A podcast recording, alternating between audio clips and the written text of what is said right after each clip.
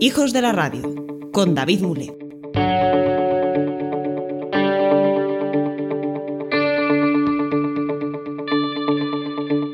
En el anterior capítulo hablábamos sobre el Branded Podcast, sobre la empresa en el podcasting, junto a María Jesús Espinosa de los Monteros, la jefa de proyecto de Podium Podcast. En este formato de Hijos de la Radio vamos a intercalar podcasts donde eh, digamos que tengan diferentes temáticas, donde aprendamos diferentes términos o conozcamos diferentes noticias o novedades o eh, eh, aspectos relacionados con el mundo del podcasting con entrevistas, con entrevistas hacia esos protagonistas, hacia esos personajes, hacia esas personas que al fin y al cabo forman parte de este ecosistema, de este medio de comunicación que es el podcasting. En este capítulo vamos a hablar con María Jesús Espinosa de los Monteros, vamos a continuar esa entrevista que, que, ya habíamos empezado en el capítulo anterior y vamos a conocer a María Jesús mucho más de cerca. Además me gustaría recordarte que si tienes una empresa o eres un particular puedes ponerte en contacto con nosotros a través de info@laconstante.com donde un servidor y toda la constante pondremos nuestros conocimientos en favor del proyecto que estás preparando.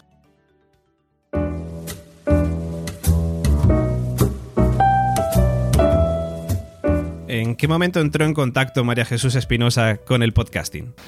A ver, eh, yo, yo, yo, estudié comunicación audiovisual y luego hice un doctorado de historia del cine, que es en verdad para lo que yo iba a, a ser, profesora de universidad de, historia del cine y todo eso me ha encantado siempre. Para constante, ¿no?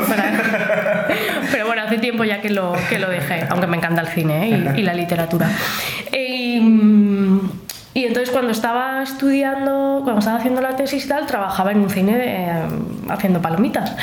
Y, ¿En Valencia? No, en Madrid, porque hice la tesis en la, en la Complutense. Y por el día estaba pues con mi director de tesis, que era un catedrático, yo estaba de, de becaria allí con él. Y en, en, uno de esos momentos, cuando ya acabé, pues me llegó la posibilidad de... Eh, de, a través de, un, de unos, un contacto que tenía en Barcelona de ir a trabajar en Cope Cataluña. Y, y, nada, un día terminé por la noche de poner las palomitas, me cogí el autobús y al día siguiente ya estaba trabajando allí. Y la verdad es que me enamoró el mundo de la radio. Yo no lo había no lo conocía, había escuchado la radio, mi abuela siempre ha escuchado la radio y tal, pero no, no, y fueron cinco años y medio más o menos, y me, me flipó el, el, mundo de la radio, hice un poquito de todo, hice producción, pero también hacía antena, periodismo cultural, bueno. Y, y bueno, luego en 2012 con la crisis nos despidieron a un montón y empezamos y creamos el Extra Radio, que es la, eh, bueno, una de las primeras radios online en 2012. Ahí todavía no se hablaba mucho de podcast, o sea, se hablaba más de pues, todos estos nombres que habían de ciberradio, radio online, que no me acuerdo la cantidad de, nombres, pero ahí sí que empecé mucho mmm, con la parte más... Eh, eh, de formación, ¿no? a leer pues, las primeras tesis que se habían hecho, la de Ignacio Gallego, luego la de, la de Tony Sellas. Eh, empecé a interesarme por, por, ese mundo, conocí en 2014 el fenómeno serial y ahí ya dije, hostia, esto, eh, mola, ¿no? esto está... Y, y bueno, empecé eh, también a dar clases con, en, el, en el Esta Radio nos dieron un premio Ondas, con lo cual eso pues no, de alguna forma eh, te, nos catapultó un poco, no económicamente porque no conseguimos hacerlo rentable, eh, pero sí mm, pues un poco poner en el mapa del periodismo. Y, nada, empecé a dar clases, bueno, que tampoco eran clases, eran pequeños eh, talleres o seminarios de radio online, de como esos, esos inicios, ¿no? Al principio sobre todo radio online, luego ya empezamos a introducir el podcasting. Y bueno, eran esos inicios en los que mm, las diferencias no estaban claras, tampoco ahora lo están excesivamente, pero tampoco importa, hablamos de audio bajo demanda y, ya está. Y bueno, y en esas estaba empecé a colaborar, bueno, ya colaboraba con muchos medios, de, porque siempre he hecho cultura, eh, literatura fundamentalmente, escribía en el, en el País, en Jotdown, en, colaboraba en, en la Estación Azul de Radio Nacional y tal. Y em, pues un, contacto que tenía aquí me dijo, oye, que van a hacer un... Prisa va a hacer una plataforma de podcast, pásame tu currículum a ver qué tal. Y yo estaba viviendo en Valencia y lo pasé, pero no tenía, es decir, no pensé que yo estaba ahí con el ex radio y tal.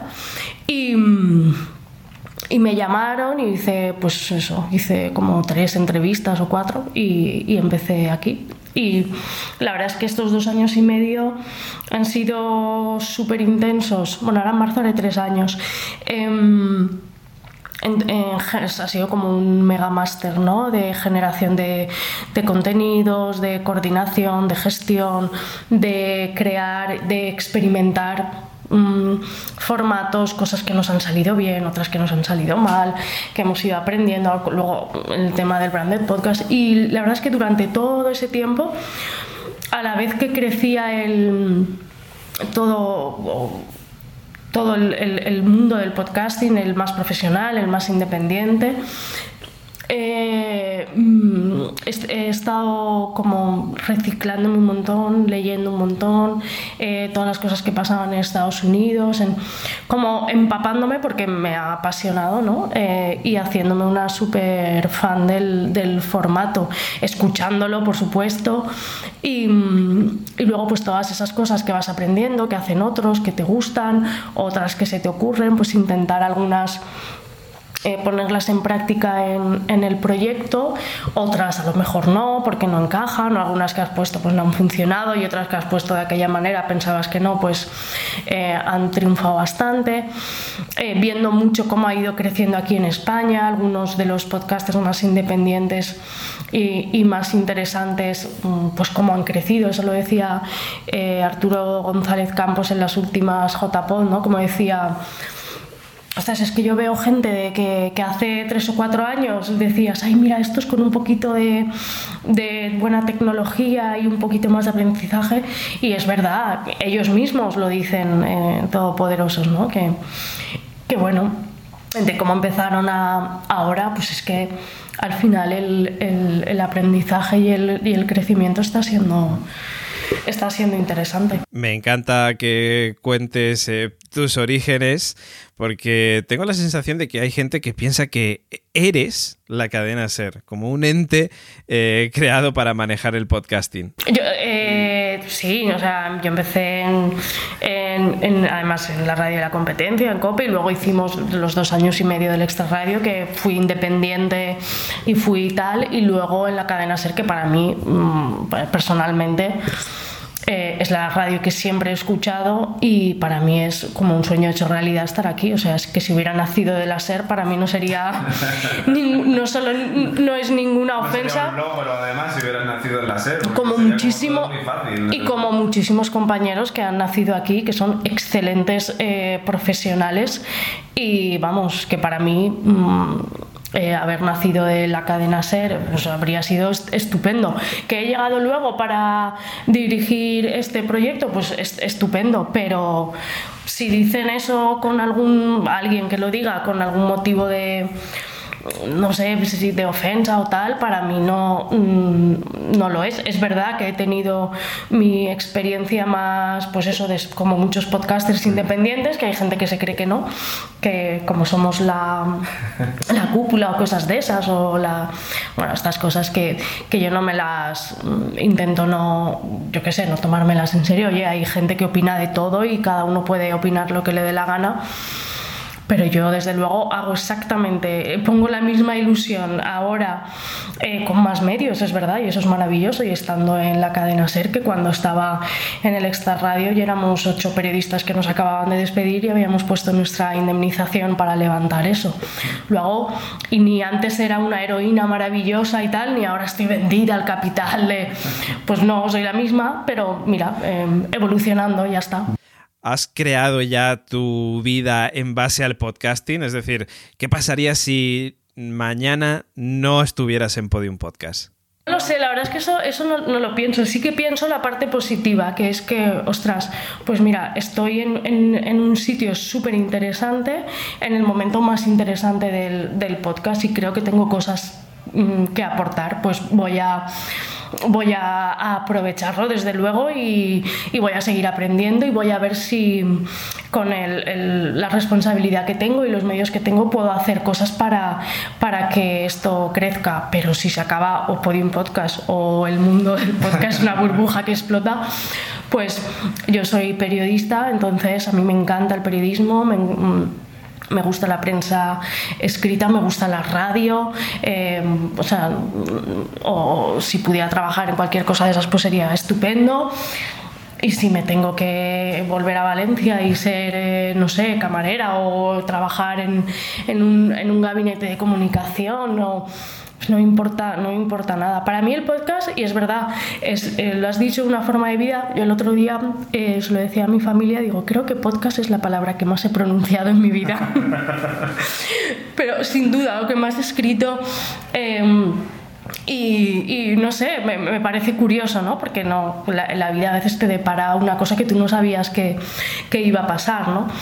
Pero yo tengo claro y, y, además aquí, y creo que por eso a lo mejor las cosas van razonablemente bien es que el trabajo es muy importante y me apasiona mi trabajo y, y, es así y estoy todo el día pensando y cosas y el artículo que veo y tal, pero lo importante para mí es mi vida, es mi familia, son pues las cosas que me gustan, como yo qué sé, me encanta la lectura, me encanta leer, eh, me encanta ir al cine. Um, esas cosas para mí son lo que me, me, nutren. Sin esas cosas sí que no podría vivir. Sin el podcast, pues probablemente sí, seguro que encontraría otra, otra forma de vida. Yo creo que el oyente muchas veces piensa que nosotros somos las personas que están en cada medio, pero a veces creo que no piensan que detrás hay personas con sus vidas y sus cosas, ¿no? Sí, pues no, lo sé, vamos, eh, no soy, yo no soy ni podcaster ni presentadora, simplemente estoy en una parte más de, gestión y de generación de contenido, pero no, no, soy un protagonista de... que para mucha gente, aunque tú no presentes un podcast, sí eres como la, eres la jefa de podium, eres la imagen de la cara visible, digamos, del podium para el evento, tal. Bueno, sí, también porque somos un equipo muy pequeño, pero bueno, está, por ejemplo, Jimena Marcos de Llano, que es, eh, mm, no me gusta decir mi mano derecha, porque ella de por sí sola ya es, es la, persona de mi máxima confianza, súper em, creativa, brillante, eh, Jesús Blanquiño, que es el, productor y todo el equipo que, que, tenemos aquí, que para mí sin ellos, o, toda, toda la gente con la que trabajo, que tengo la enorme fortuna de trabajar, que yo digo, mira, estoy en la SER, mm, que es para mí un sueño. Tengo un, sueldo que probablemente es superior al de, al de la media de, de, mucha gente porque, oye, las cosas están jodidas y además estoy trabajando con gente a la que admiro. Yo para mí, pues eh, poder estar en las grabaciones con Ana Alonso y Roberto Maján de Guerra 3, conocer a Adriano Garta, a Carlos Bardem. Eh, luego bajarme a una grabación del podcast de Aquí hay Dragones y escuchar en directo unas mm, de estas cosas que hace Rodrigo Cortés que te quedas con o Juan Gómez Jurado, pues ostras, todas esas cosas son alimento absoluto para, para, mm, para mí, para, para, para, para, mi persona. Entonces, claro que he crecido profesionalmente, pero es que personalmente mm, no te puedes imaginar. Eh, porque, entonces, es verdad que estar ahí mm, empujando de alguna manera para que todos esos proyectos se puedan llevar, llevar a cabo, pues es muy chulo. Hay una parte que es la que no estoy contando porque yo siempre soy la súper positiva y me gusta lo bueno, pues que, es más jodida, ¿eh? que es de pues eso, lo de siempre, de números, de esto no sale, hay que conseguir no sé qué, y de temas pues legales, no sé qué, pues las cosas más que, que también van en el en, la responsabilidad y en, el, y en el cargo, pero yo sí que... Mm, la verdad es que en todos los trabajos eh, que he tenido, tanto del de Palomitera como ahora jefa de proyecto de Podium, he intentado eh, hacerlo con ilusión siempre.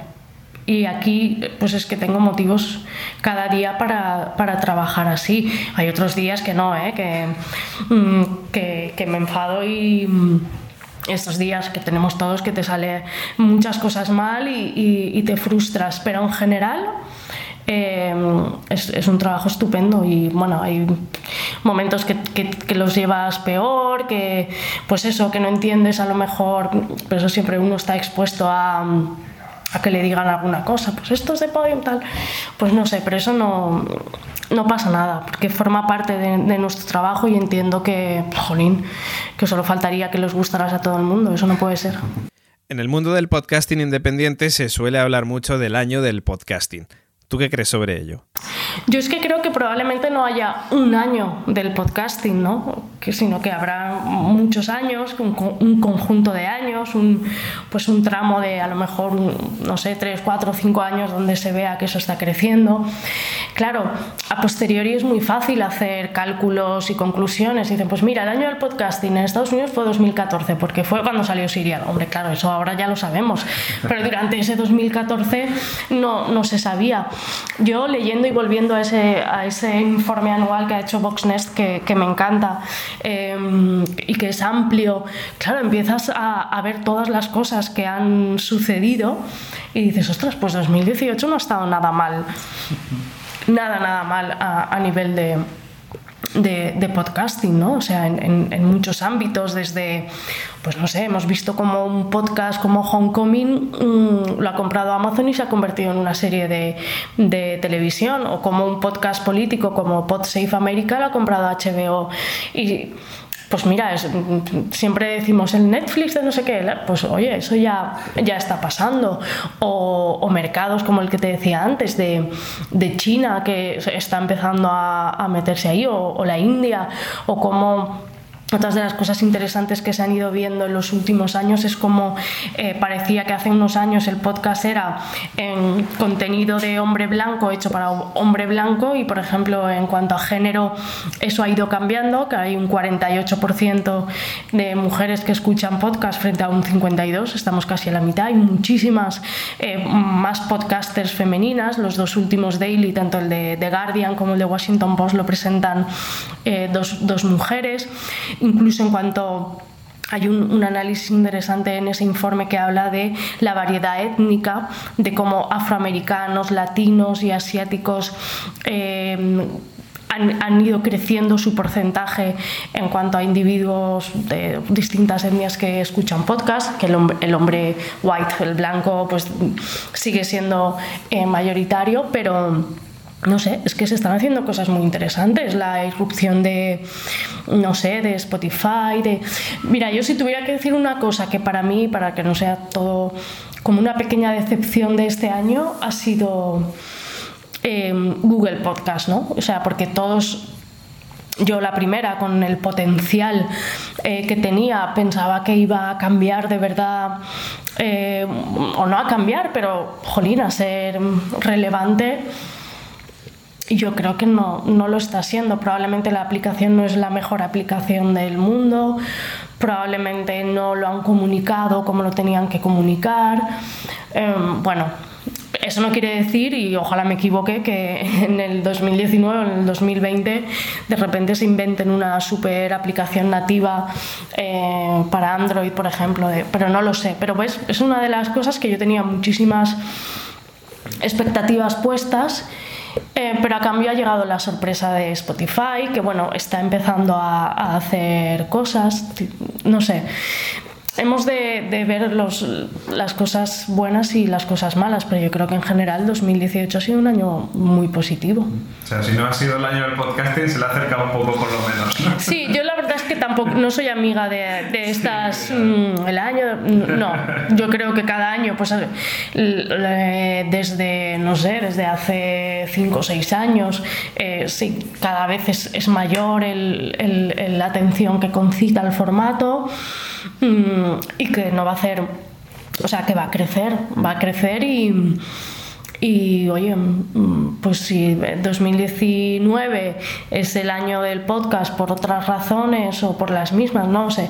Yo creo que lo importante es que haya una consecución de años en el que el formato crezca hasta que de alguna forma se pueda instaurar, como pues las series de televisión. ¿Cuántos años diríamos? ¿Cuáles ha sido el año de las series de televisión? Es que llevan 10 años o 12 años Es que no ha habido un año de Netflix, un año. Se puede. Sí, hay varias, ¿no? Hombre, hay como varios saltos evolutivos quizás, ¿no? Claro, pero eso, eso va a suceder también en el podcast, también va a haber saltos evolutivos y vamos a poder marcar hitos, pero siempre lo vamos a hacer a, a posteriori. Y luego que tampoco yo sé quién dicta cuáles son esos requisitos para que podamos decir este es el año del podcast. Pues, pues para unos lo serán y para otros no. No sé, en, general habrá opiniones para, para todo. En 2018 han aumentado los oyentes, los podcasters, las empresas que se empiezan a fijar en el podcast, cada vez más gente, ¿no?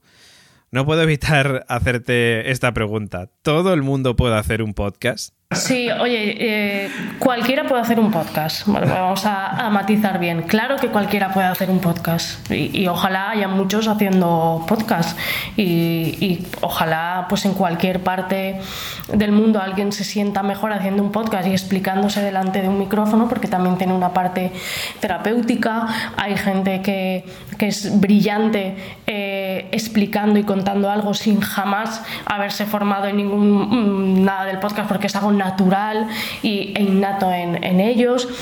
Claro que, todo el mundo puede hacer un podcast. Yo lo que me refería aquella vez, que me cayeron por todos los lados, es que determinados tipos de podcast a los que yo me refería y que luego en las JPod pues estaban tanto Pablo Romero, eh, Carlas Porta, eh, Teo Rodríguez, Molo, es que a lo mejor determinados tipos de podcast, como los podcasts más periodísticos, de investigación, o unas ficciones sonoras, o algo quizá un, poco más elaborado, más que se necesite una mayor inversión, una producción, pues a lo mejor esos sí que necesitan a lo mejor algo mm, perfiles más profesionalizados es decir, yo no me imagino un podcast como el de Pablo Romero, que es verdad que nunca había hecho podcast, pero era un periodista de toda la vida y encontró el formato y lo, y lo contó.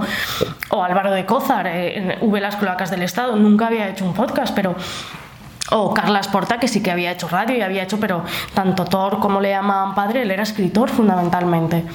Pues esas historias con investigación, con, pues creo que no se pueden hacer de cualquier manera solo con un micro y un teléfono móvil. Yo creo que no. Ahora, otros tipos de, de podcast, por supuesto que, que, sí. Como yo tampoco nunca dije que un podcast debía durar 25 minutos. Eso es una absoluta locura. O sea, no hay nadie que diga cuánto debe durar un podcast. Y en ningún caso la duración de un podcast te asegura un éxito.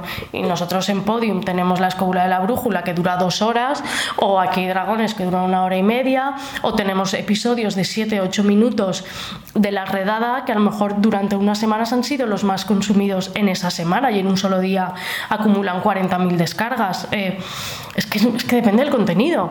Lo que se dice y, el otro día también se publican artículos, pues que había aumentado en vez de 25 que al principio, ahora el oyente pues está más dispuesto a escuchar 48 minutos y esa es la nueva pues esos son cálculos que se hacen, gente que escribe artículos, pues pero no hay ninguna ley, ninguna regla eh, en absoluto. Eh, hay podcasts súper escuchados que duran mucho, podcasts que se escuchan otro tanto, un montón, como The Guardian, que dura, el, perdón, del Daily que dura 20 minutos y que acumula tropecientas mil. Eh, millones de descargas, es que eso, y eso yo creo que es súper interesante y, una de las virtudes del mundo del podcast, ¿no? La libertad, en formatos, en formas de, hacerlo. Yo otra de las cosas que decía, y eso sí que creo que podemos estar todos de acuerdo, es que ahora que la tecnología nos permite por poco dinero tener un buen sonido, no te digo un sonido Dolby, no sé qué, 8D, pero un sonido normal y, bueno, creo que, que, si mi afición máxima son los podcasts y por 35 o 40 euros puedo tener un micro y por 100 euros puedo tener una buena grabadora, yo haría el esfuerzo porque mi podcast se escuchara lo mejor posible. Es otra de las cosas que decía que no me parece una locura, me parece que es lo normal. ¿Que hay un contenido de podcast excelente con mal sonido? Pues sí, también, si es que hay de todo. Hay de todo. Que a mí me parece que si hay buen contenido y además hay buen sonido, la experiencia es mucho mejor, pues también. ¿Que ahora es más fácil conseguirlo? Pues vamos a aprovecharlo. Si es que no. Siempre buscamos la fórmula mágica del podcast, pero yo diría que es imposible encontrarla. ¿Lo crees así? No, no, no, no hay ninguna fórmula, claro que no. Y, además yo creo que los podcasts tienen una parte eh, que está muy vinculada a, lo que siempre se habla de la intimidad o a la personalidad de quien lo hace. Entonces al final casi todos los podcasts acaban siendo podcasts de autor de alguna forma u otra. Hay otros menos, ¿no? Porque son equipos grandes quienes lo, lo hacen, pero eh, porque no hay fórmula. Vamos, yo es que creo que no hay fórmulas para nada. O sea, ni para la mejor novela. Eh, puedes hacer una serie de, ahora en Netflix, ¿no? Los algoritmos, una serie de laboratorio y te sale Elite, por ejemplo, y pues no sé, igual puede salir y Netflix tiene esa capacidad económica de una infraestructura tecnológica y de Big Data, desde luego en Podium no la tenemos. Entonces, pues vamos un poco por intuición, por intentar hacer las cosas bien, tener un poco de, bueno, de, no sé, de ver lo que creemos que puede funcionar, pues a veces aciertas, a veces te, te equivocas. De cara a 2019, ¿cuál es la proyección de Podium Podcast? Hombre, pues la proyección no solo de Podium, yo creo que de, también de, la cadena SER, de los 40, eh, de lo que es, es, Prisa Radio, es poner el foco en el audio. ya se está haciendo, pero ponerlo todavía más. Y dentro del audio entra el podcast, entra la radio, entran los altavoces inteligentes, entran eh, aplicaciones cada vez más eh, inmersivas y, fáciles de, utilizar. Es poder, eh, yo no sé, ahora con Black Mirror todo el mundo está flipando con el mundo de la interactividad, pero hay un podcast a la BBC interactivo de Inspector Chamberlain que está hace, hace tiempo, ¿no? Entonces yo creo que es la tendencia es esta, que, también lo decía el artículo de Voxnest, eh, lo de pivotar hacia el audio, ¿no? Eh, parece que toda la tecnología nos está diciendo que, nos estamos moviendo hacia el audio, con lo cual, pues aquí en, la cadena SER, en Podium, en, las marcas musicales, pues yo creo que lo lógico es, ir hacia allí y... Y el podcast es uno de los, de los elementos, de los muchos elementos que, que van a, creo yo, a, empujar ese crecimiento del, del, audio, ¿no? Y pues... Eh, no sé, creo que llegarán contenidos nuevos. Yo, a mí me gusta mucho la parte de la tecnología y de producto, pero me gusta mucho la de contenido, ¿no? Y ahí creo que vamos a, no, no te puedo avanzar ninguna. Pero. No hay spoilers, ¿no? no, pero la apuesta de ficción va a ser grande porque ya lo está haciendo, pero lo, lo, va a ser más. Cuando hablo de ficción, no solo de ficción, hablo también de grandes series como la de Mona León, la de una novela criminal que no es ficción, pero es una mega investigación, es un true crime. Em, pues probablemente ahí, ahí vamos a, seguir. Eh, habrá una segunda temporada de Informe Z, por ejemplo, que eso sí que está. Seguramente habrá otra segunda de Guerra 3, lo que no sé es cuándo durante el año, pero, pero probablemente lo, lo hagamos porque es una serie que ha funcionado increíblemente bien que empezó poco a poco y, y, ha sido un crecimiento brutal. O sea, no nos había pasado tanto porque el Gran Apagón ya empezó muy bien y temporada a temporada se fueron cogiendo, pero Guerra 3 empezó más o menos bien, pero con datos que no eran espectaculares, pero luego ha sido eh, increíble como episodio a episodio. También yo creo que la serie episodio a episodio ha ido increciendo, ¿no? Cosas que nos planteamos, que lo ponía en Twitter el otro día, oye, mm, ¿hacemos algún lanzamiento de serie completa como un lanzamiento tipo Netflix? Eso estaría bien, estamos preparados para hacerlo. Me decía un, alguien en Twitter, que no me acuerdo quién es, me decía, bueno, pero es que eso lo puede hacer eh, Netflix porque tiene una capacidad y ya no necesita promoción, pero Podium no lo puede hacer porque no es Netflix. Digo, pues mira, eso es verdad y eso es lo que habíamos pensado hasta ahora. Pero a lo mejor ha llegado el momento de probar alguna cosa, no lo sé, ¿eh? no, no sé, y tampoco es una decisión que tome yo sola, ni mucho menos que tengo jefes con los que hablamos todas estas cosas, ¿no? Pero empezar a, a, pensar estas decisiones es interesante. O la de, oye, ¿y va a ser siempre gratis o va a haber algunos productos por los que haya que pagar algo? Pues no lo sé, de momento no nos lo hemos planteado, pero quién sabe si en un futuro todo está tan, tan, tan maduro que se puede hacer. Pues igual, igual sí, ahora de momento no está sobre la mesa, pero puede, puede ser. Entonces, bueno, Hablando de altavoces inteligentes, ¿has podido ya probar alguno? Estos días en, eh, que me regalaron en la familia, yo es que los altavoces inteligentes me parecen súper interesantes, muchísimas cosas que se pueden hacer. Además, aquí en la radio tenemos a Pablo Fernández del CADER, que es el jefe de innovación y desarrollo y es el tipo que más sabe de, de altavoces inteligentes y me cuenta unas cosas alucinantes. Yo creo, es mi opinión, que, el altavoz inteligente al mundo del podcast, de momento, mmm, le es más indiferente. Por dos cosas. Una, porque yo creo que determinados podcasts es, eh, casi debería ser imperativo legal escucharlo con auriculares para tener, o sea, una serie como Guerra 3 no la puedes escuchar eh, sin auriculares, una serie como eh, una novela criminal de, de, Mona, es que si la escuchas o Informe Z, todo lo que hace Teo, fíjate lo que está haciendo el Colegio Invisible, que es sonido 8D, es que eso si lo escuchas en el altavoz se va a perder, ¿no? Y, y luego también que el, altavoz está, y es muy interesante, eh, favoreciendo mucho a los, a los podcasts más daily, ¿no? más de noticias, demanda, quiero saber qué ha pasado. En Estados Unidos el daily de Michael Barbaro tiene un mogollón de escuchas a través de, de, de altavoz inteligente. Entonces, todavía no le, no le, he encontrado ese punto relacionado con el, con el podcast o, o, no su completo desarrollo. Sí, por ejemplo, los podcasts interactivos, pues jolín, eso es súper interesante. Pero, pero hay que saber buscar bien una historia que, que le pegue, que, que potencie el audio, el sonido. Entonces, bueno, no, no, es, no es tan fácil.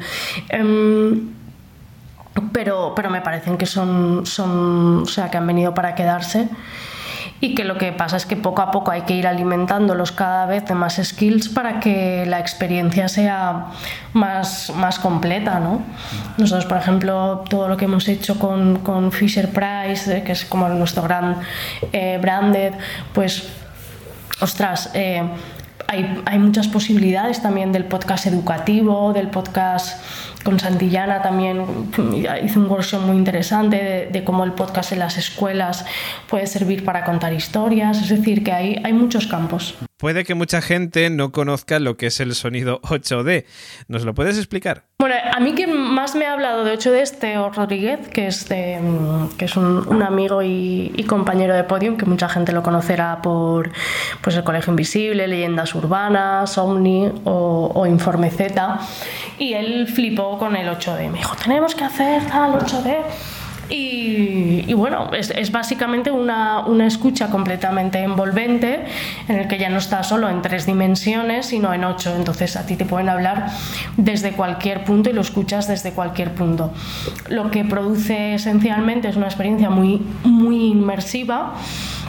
Eso sí, el 8D no se puede utilizar en cualquier cosa porque sería ridículo utilizarlo un 8D o como el, el ASMR este, pues el contenido te lo tiene que, pedir, ¿no?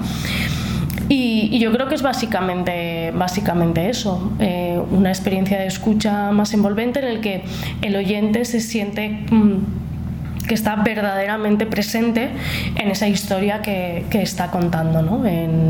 Es uno más de lo que escucha. Por eso yo creo que le pega mucho a podcasts más... Nosotros lo hemos utilizado en, en el Colegio Invisible eh, pues que, te están narrando una historia, una pequeña aventura. Roberto Mahan también ha, hecho trabajo eh, binaural y eso se percibe mucho en, en, los planos sonoros en Guerra 3, aunque no es exactamente 8D. Bueno, yo creo que es un elemento más. Yo personalmente eh, me encanta el mundo de la tecnología y tal, pero... el contenido es lo fundamental. Y oye, si hay algo que lo puedes hacer con un micrófono normal de toda la vida, porque ese podcast te lo pide, ostras, no, no, tiene sentido. Ahora que hay una historia que además le puedes dar una capa más de interactividad y, y es una experiencia mejor, pues utilicémoslo. Pero mm, no me, no me vuelvo loca por la, por la tecnología porque sí. Y para finalizar, ¿qué es el podcast para ti a nivel personal? Bueno, para, para mí ha sido la, la, forma más inesperada y más completa de mm, tanto de contar historias como de escucharlas, que es lo que me ha gustado desde que era pequeña en la literatura o en el cine eh, y creo que es un poco lo que mueve al ser humano, el, el hecho de contarnos historias, ¿no?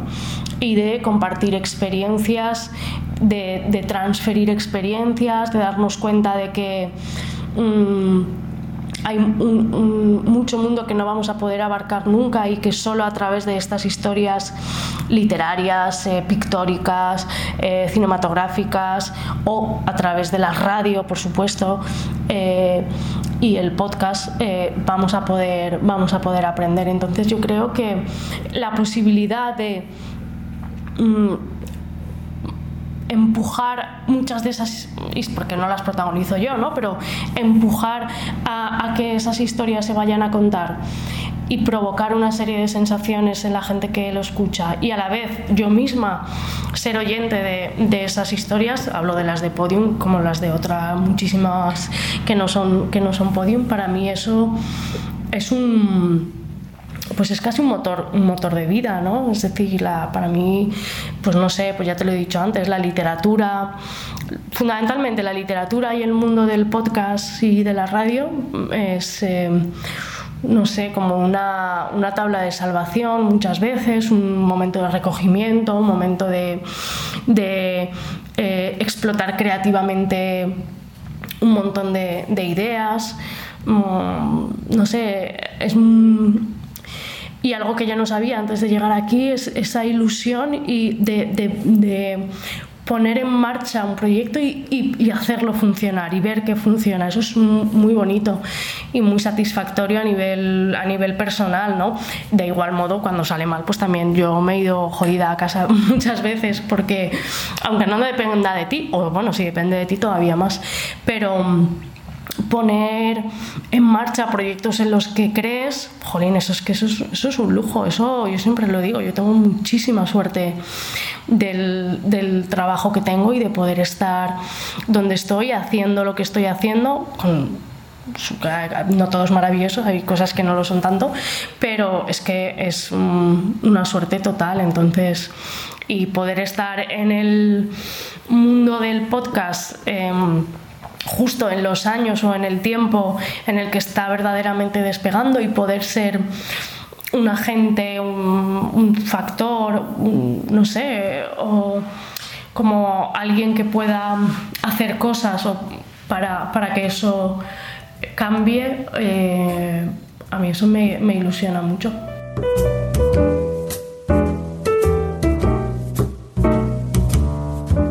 Hoy hemos podido conocer un poco más de cerca a María Jesús Espinosa de los Monteros, la jefa de proyecto de Podium Podcast, uno de los eh, principales protagonistas del podcasting en habla hispana. Antes de despedirme, me gustaría aprovechar para comentarte que puedes ayudar a que siga creciendo este podcast dejándonos un like, un comentario o bien suscribiéndote en cualquiera de las plataformas donde nos estás escuchando. También tenemos patreon.com barra la constante, esa página web donde ofrecemos contenido exclusivo, contenido extra de todos los podcasts de la factoría, solamente para los mecenas que apoyen este proyecto. Desde 2 dólares al mes puedes ayudarnos a que la constante, a que la factoría, la constante, siga creciendo. También puedes mandarme cualquier tipo de duda o sugerencia de tema en info.laconstante.com. Dentro de un mes volvemos con un nuevo capítulo de Hijos de la Radio y una nueva entrevista. Un abrazo fuerte, chao.